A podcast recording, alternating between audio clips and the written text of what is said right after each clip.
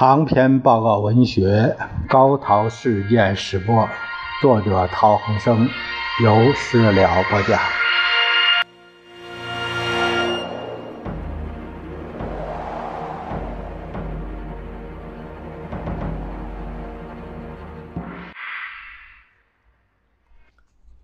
咱们看陶希圣致何资权信集第九封。第九封信是一九四零年七月二十七日。七月二十七日这样写道：“资权兄二十一日信讯静息，此间各报论调。星岛就是星岛是主持人左派，与新华相同。余报则不如何露骨批评。资记上卓文一篇。”仍指出，近卫内阁外交政策并非即参加得意者。此文出后次日，近卫即宣言其独自外交与世界新秩序。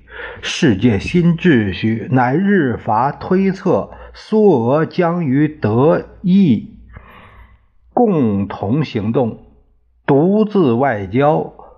则对越南和印而言，且彼必与苏美妥协，故须以独立立场为掩护也。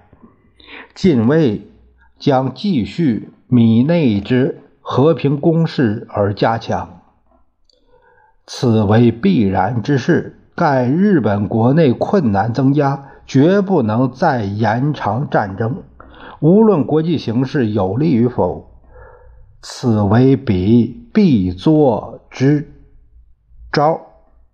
忧以国际情形与彼有利之时，彼更急于此也。此请大安，帝西圣上七月二十七日。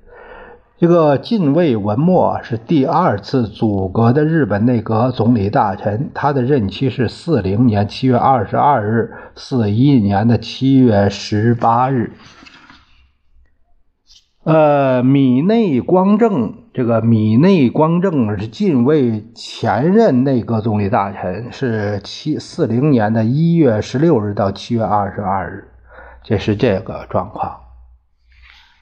这封信还是分析了日本，呃，侵华以后，呃，国际形势它的这个困局，没法解的一个困局。